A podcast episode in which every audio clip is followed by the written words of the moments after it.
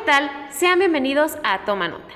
Yo soy Evelyn Siller y me encuentro muy contenta porque nos está acompañando el tenor Rigoberto López Molina, quien también es maestro de canto aquí en la Universidad La Salle Laguna. Profe, ¿cómo está?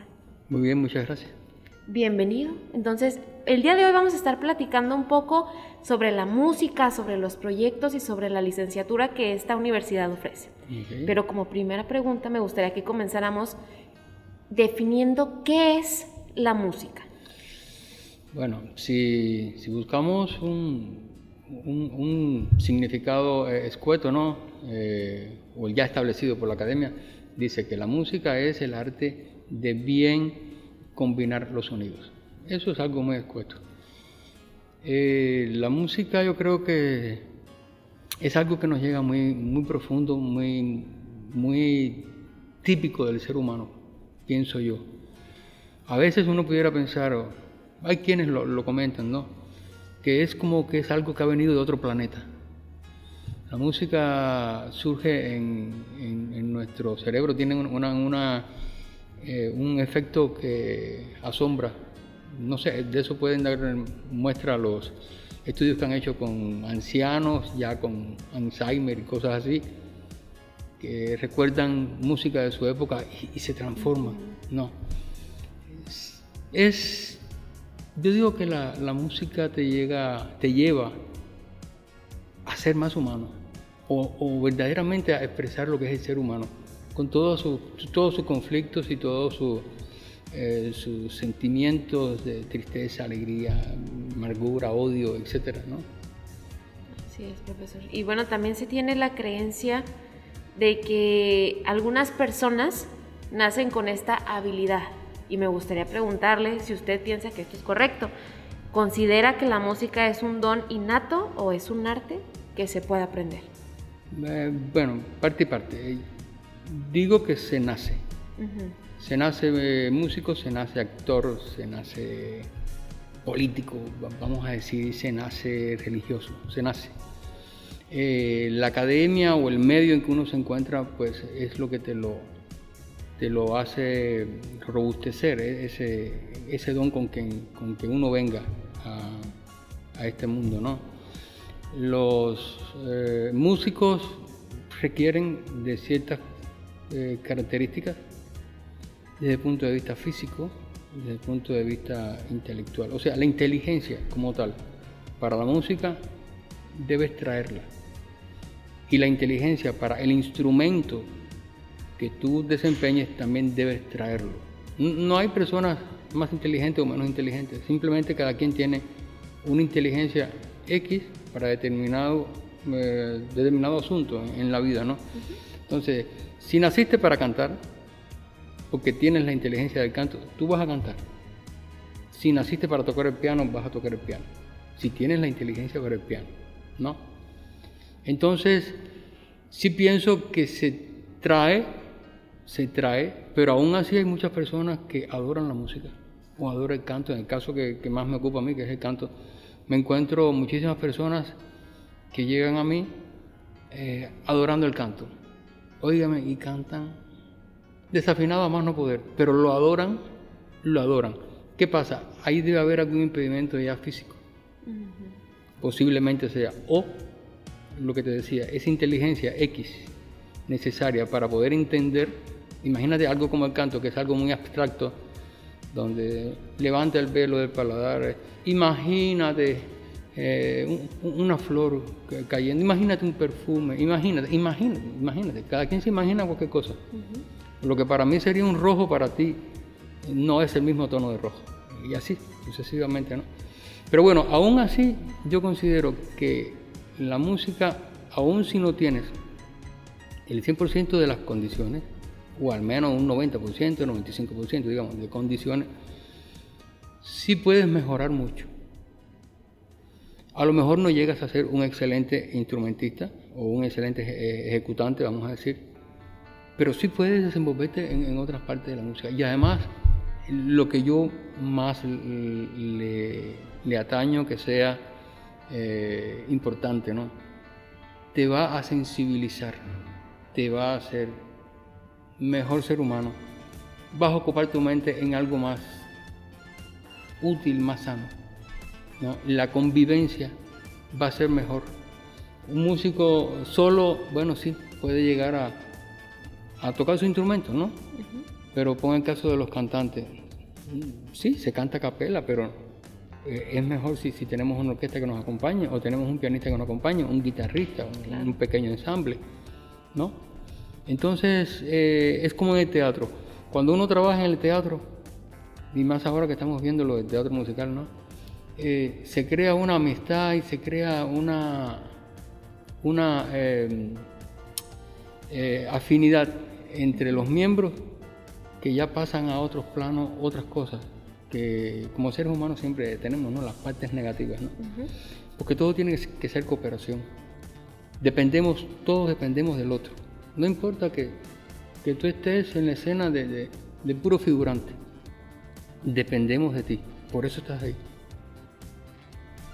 Profe, y ahora platíquenos cómo es que ve actualmente el panorama musical, ya sea dentro de la región, a nivel nacional. En la región, te cuento, hace unos seis años llegué acá, eh, por aquella fecha ya nos conocimos. Así es. Platíquenos para los que nos eh, están escuchando de dónde viene. Ah, ah bueno, sí. Eh, bueno, vengo de, de, la mayor de las Antillas.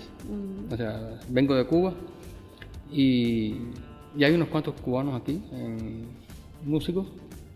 Usted a lo mejor eh, se va a presentar eh, el fin de semana, pero para usted preparar lo que se va, a presentar el fin de semana, tuvo que estar trabajando en eso toda la semana y no toda la semana, quizás años para lograrlo. Un concierto de, de cualquier instrumento, el instrumentista no lo logra en una semana, son meses. Una ópera tú no te la aprendes en una semana. Ni en un mes. En un mes tampoco.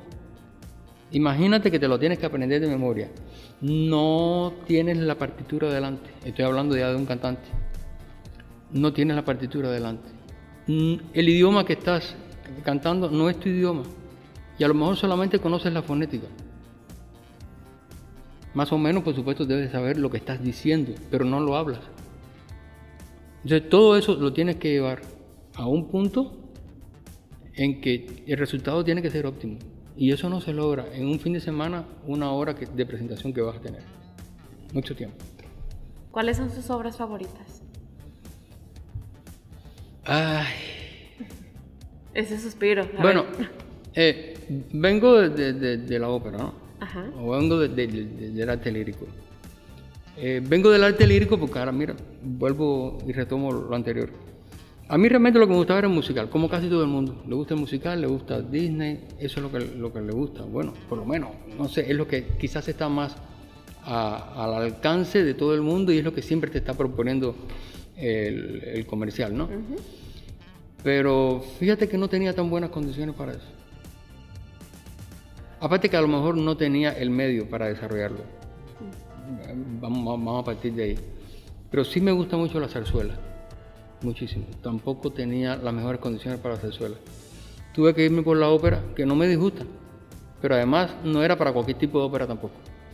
O sea, los compositores que, en que yo podía eh, desenvolverme de mejor manera eran eh, ópera barroca, eh, Mozart, Donizetti, Rossini.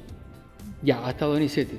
De, ahí hacia abajo. Eso no quiere decir que hice otras cosas, ¿no? Pero nunca eh, fueron mejor vistos o más, más vistosos los personajes que pude haber hecho en esas otras óperas que en las que hice después.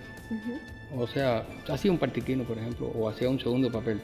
Porque para el primer papel no, no mi condición vocal no, no tenía. Ahora, aclaro, eso no quiere, decir que sea, no quiere decir que sea ni mejor ni peor es que son mis condiciones para. Donde yo voy a brillar es, en eso. Barbero de Sevilla, para mí es eh, y Così Son de las óperas que yo más disfruté. Barbero Sevilla fue. me dio mucho, mucho regocijo haberlo hecho. Eh, yo puedo decir que ahí. Ese fue mi papel cumbre, ¿no? El Conde de Almaviva. Y en Così fan tutte, eh, pues una obra muy larga, de muchos conjuntos, Y ahí lo que la disfruté. Me era muy fácil cantarla. Y como es muy jocosa, pues me divertía. En Luchía ya la cosa fue más, más seria. Ahí sí, ahí tuve que, que pulirla un poco más. Mira, ahí tienes un ejemplo. Para mí Luchía es de mis óperas eh, extremas. Extremas. Claro, te estoy hablando de cuando tenía 30 o 40 años. Ya quizás ahora sí pudiera abarcar otros títulos más, eh, más pesados, ¿no? como de un tenor más lírico. Con los años va cambiando la voz y, entonces los repertorios también van cambiando. Perfecto. Pero bueno, me, me quedo con, con Barbero Sevilla y cosas cuantitas. para que le apunten también.